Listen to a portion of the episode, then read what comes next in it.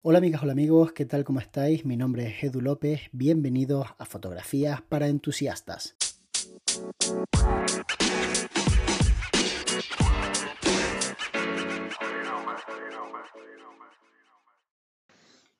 Hola Tocayo, saludos desde Tenerife. Entre los programas de fotografía como Lightroom, Photoshop o Capture One que nos permiten editar, revelar, retocar, así como otros atributos, ¿cuál o cuáles sueles utilizar? ¿Y cuál consideras el más completo y por qué? Saludos. Cuando yo empecé a hacer fotografía realmente no habían demasiados programas. Estaba el Photoshop y el Lightroom estaba empezando. De hecho, ni siquiera era un programa demasiado popular porque la gente lo que hacía era utilizar archivos JPG o archivos RAW que trabajaban en Adobe Camera Raw, que es el gestor de revelado que te da Photoshop. Cuando no quieres utilizar eh, Lightroom, puedes utilizar Bridge para organizar tus archivos y Adobe Camera Raw para abrir tus archivos RAW. De hecho, al principio yo trabajaba con, con, este tipo de software. Después con el tiempo sí que es cierto que descubrí Lightroom y se me abrió un mundo de posibilidades. Las ventajas que tiene Lightroom es que en realidad tienes el gestor de revelado y todo lo que es la biblioteca para organizar tus archivos en un mismo programa sin necesidad de tener que salir. Y además puedes parar cuando te da la gana y seguir cuando quieras sin que tengas que estar guardando ni haciendo cosas raras. Entonces la verdad es que a nivel de organización creo que Lightroom sigue siendo el mejor y el más rápido porque además tiene todos los códigos de Adobe, es decir, si por ejemplo quiero hacer una panorámica, puedo coger las fotografías directamente y lanzarlas a Photoshop para que me haga una panorámica. Además, no hay que perder de vista que Lightroom cuando uno compra la licencia, la está comprando junto con Photoshop en el paquete fotográfico, con lo cual es mucho más cómodo que utilizar otro software. Entonces entiendo que la gran mayoría de la gente utilice Lightroom y la verdad es que es un programa fantástico, solo que tiene algunos pequeños handicaps con respecto a la competencia que sería Capture One de la marca Face One. Face One es una marca que fabrica respaldos digitales para hacer fotografía técnica, fotografía de gran calidad y que desde hace mucho pues tiene su propio software para editar esas fotografías. Lo que pasa es que lo hicieron tan bien que acabaron por abrir la mano y dejar que todos los fabricantes pudieran utilizar su software para sus archivos RAW. Actualmente, bueno, yo pienso que Capture One es el mejor revelador RAW que existe, no tengo la menor duda de eso, pero entiendo también que hay mucha gente que no pueda o no quiera utilizarlo porque o bien es bastante caro o bien es em, un poco engorroso, la curva de aprendizaje es más lenta que con Lightroom, hay menos información en Internet, hay menos presets. Si estás un poco perdido, los presets básicamente son em, un tipo de forma de editar una imagen de una manera muy rápida. Básicamente haces un clic y tu imagen ya tiene un aspecto diferente, aprovechando el trabajo que otra persona o grupo de personas han hecho para crear unos colores pues, un poco más especiales, que te ayuden a enfatizar ciertas partes de tu fotografía. Entonces, como creo que la curva de aprendizaje es más lenta, creo que hay mucha menos gente que le da la oportunidad. Pero mm, la diferencia para mí principal entre lo que sería eh, Lightroom y Capture One radica en quizás tres o cuatro aspectos. El primero, a la hora de trabajar el tethering, es decir, conectar tu cámara al equipo.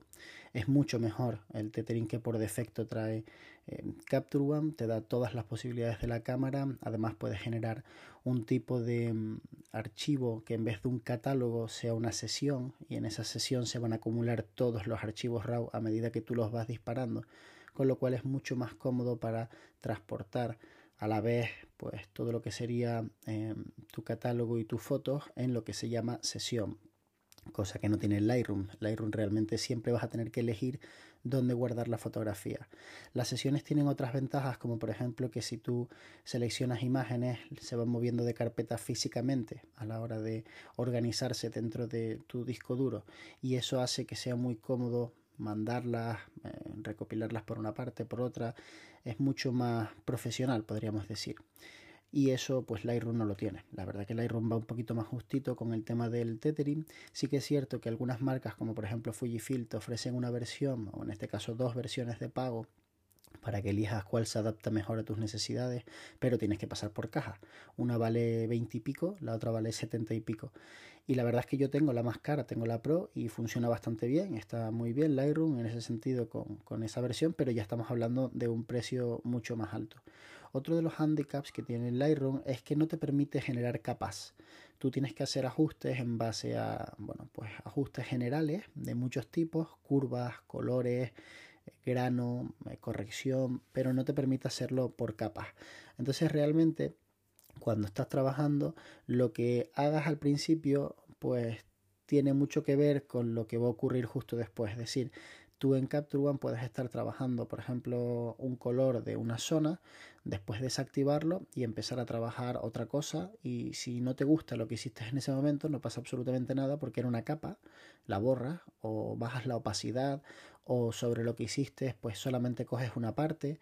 Sin embargo, en Lightroom esto se puede hacer con los ajustes locales y aunque está cerca, porque al final puedes utilizar una chincheta o puedes utilizar pues em, un degradado y puedes incluso ahora con las últimas versiones sobre ese degradado modificar lo que has hecho y eso básicamente son capas pero al no verlas visualmente al no tener una organización al no poder renombrarlas pues es un poquito más engorroso o una vez más menos profesional y finalmente lo que hacía que fuera muy diferente, que era la gestión del color de Capture One con Lightroom, sigue, sigue existiendo. O sea, la gestión del color de Capture One es mil veces mejor que la de Lightroom, pero sí que es cierto que em, Lightroom acaba de meter un ajuste nuevo que se llama gradación de color y que recuerda mucho a los ajustes que se pueden hacer en vídeo, pudiendo aplicarle un tono a una determinada parte de la fotografía, como puede ser, por ejemplo, las sombras, los medios tonos o las altas luces. Y la verdad es que eso ha mejorado mucho la experiencia de usuario a nivel de color en Lightroom. Porque si juntamos eso con las curvas, que además han mejorado a nivel visual, ahora te explican con colores qué es lo que va a ocurrir si giras la curva en un sentido o en otro, y por supuesto em, el tono, saturación y luminancia, pues tenemos unas cuantas herramientas con las que podemos trabajar bastante bien el color. Eh, también tendríamos, por ejemplo, el tema de los perfiles, ¿no? que también nos permite trabajar el color desde los primarios, pero bueno, la gente no lo suele utilizar. Entonces, sigo pensando que el programa más completo para revelar RAW es Capture One. Yo creo que no es algo que piense yo, yo creo que es una evidencia que toda la comunidad lo cree, pero hay personas que están dispuestas a aprender y a dedicarle tiempo y a pagar el programa y otras personas que no otras personas que dicen, mira, para mí es demasiado rollo, yo no me entero, yo prefiero trabajar con lo que conozco, que cada vez es mejor además y que estoy contento con, con Lightroom. Así que en ese sentido eh, les entiendo. Respondiendo a la pregunta del el tocayo Eduardo, pues la verdad es que yo utilizo montones diferentes. Utilizo estos dos que he nombrado, pero también por supuesto utilizo Photoshop y en algún momento de mi carrera he utilizado plugins que eran em, externos. Me acuerdo que habían unos muy buenos que simulaban películas en blanco y negro, que eran maravillosos. Y los estuve utilizando una época porque la fotografía que conseguía en blanco y negro era fantástica. También estuve utilizando eh, los de Alien Skin, que eran unos eh, plugins bastante famosos que te permitían hacer cosas muy interesantes como simular que estabas utilizando eh, focales descentrables o trabajar con unos colores, un grano. Bueno, ha habido mucha gente que ha intentado entrar en ese mercado, pero al final estamos hablando de dos gigantes como son Adobe y Face One y realmente es muy difícil competir. A día de hoy hay un montón de software que ayudan, hay software que son muy baratos, que son incluso gratuitos, que hacen cosas geniales. Me consta que existe un software que es una réplica de Photoshop pero gratuita y que funciona súper bien, que no tiene todo, todo, todo, pero que funciona, vamos, maravillosamente bien. Lo que pasa es que no, no me acuerdo del nombre porque no lo utilizo, me lo contó un amigo el otro día. Y creo que hay mucha gente interesante haciendo cosas, bueno, interesantes, sobre todo con la llegada de los dispositivos móviles, que lo ha cambiado todo un poco, porque mucha gente ya no quiere editar utilizando eh, lo que sería el ordenador, sino que quiere la inmediatez de un teléfono, porque cada vez los teléfonos tienen procesadores más potentes una memoria RAM bastante más grande, más capacidad, discos duros que van muy rápido y entonces pues quieren aprovechar este tipo de dispositivos para trabajar. En los móviles eh, la más que a mí personalmente me gusta se llama Snapseed, me parece una herramienta brutal porque tiene prácticamente de todo, incluso puedes eliminar zonas de la fotografía, ampliar y que por inteligencia artificial se recrea una parte, o sea que en ese sentido creo que Snapseed es brutal, pero también existen otras que son alucinantes, ¿no? Eh, sobre todo para temas de color, eh, de editar fotografías JPG o incluso RAW en color, pues tenemos un montón que ya nos eh, dan un montón de presets diferentes. Por supuesto, estoy obviando el hecho de que Lightroom tiene una versión para móvil que funciona genial y para iPad que no os cuento lo bien que funciona. O sea, es maravillosa trabajar con la versión de Lightroom para el iPad.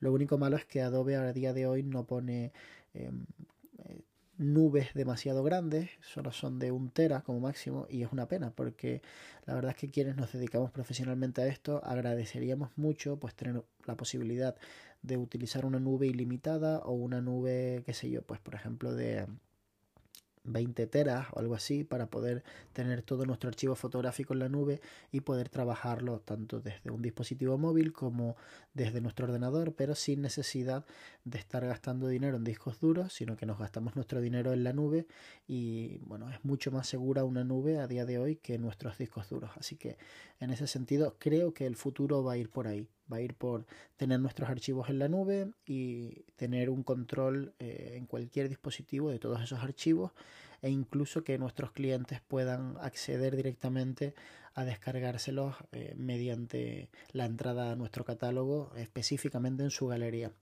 Espero que te haya gustado este podcast.